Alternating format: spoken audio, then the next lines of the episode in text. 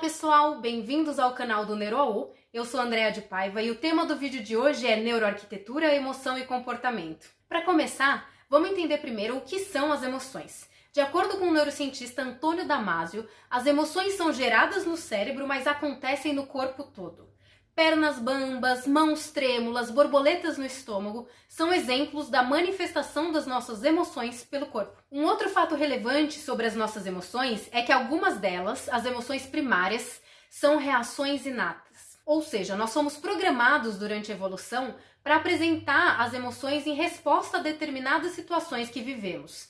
Ainda que cada indivíduo seja único, todos nós ficamos tristes ao perder alguém que a gente gosta ou todo mundo sente medo ao perceber uma ameaça. O psicólogo Paul Ekman descobriu isso ao estudar tribos isoladas na Papua Nova Guiné e perceber que eles também, mesmo sem influência nenhuma da globalização, apresentavam reações emocionais semelhantes às nossas. Mas por que as emoções são tão importantes? De acordo com Damasio, o papel das emoções é ajudar na regulação biológica.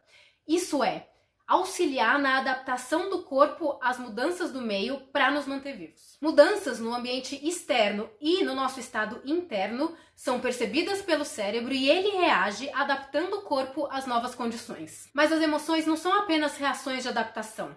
Ao alterar o nosso estado mental e físico, elas impactam diretamente em como nos sentimos influenciando também o nosso comportamento, a nossa criatividade, a nossa capacidade de socializar, a nossa memória, bem-estar, entre outros. Por exemplo, se concentrar e trabalhar quando estamos sentindo medo é muito mais difícil, assim como socializar quando sentimos raiva. E onde entra a arquitetura em tudo isso? O espaço físico é um dos gatilhos que pode alterar o nosso estado emocional. Alguns espaços podem evocar nas pessoas sensação de poder, Outros espaços podem evocar a sensação de opressão.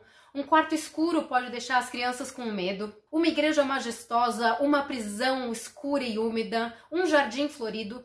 Todos esses espaços podem gerar arrepios dos mais diferentes tipos e alterar as nossas sensações.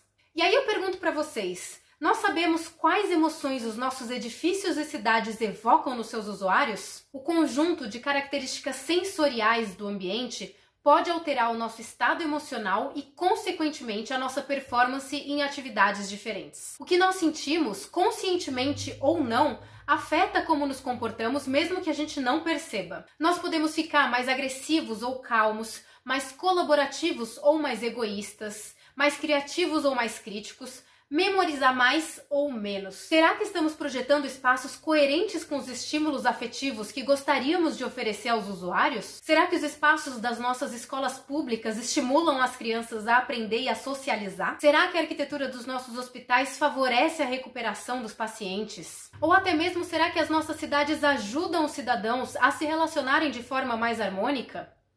Esses são assuntos para a gente discutir nos próximos vídeos. Por hoje é isso, pessoal. A gente fica por aqui. E se você quiser saber mais sobre neuroarquitetura, não se esqueça de acessar os artigos que a gente já tem publicados no nosso site, o neurol.com, e de se inscrever aqui no nosso canal e seguir a gente nas redes sociais. E se tiver uma dúvida ou alguma sugestão, deixa um comentário aqui pra gente. Valeu e até a próxima!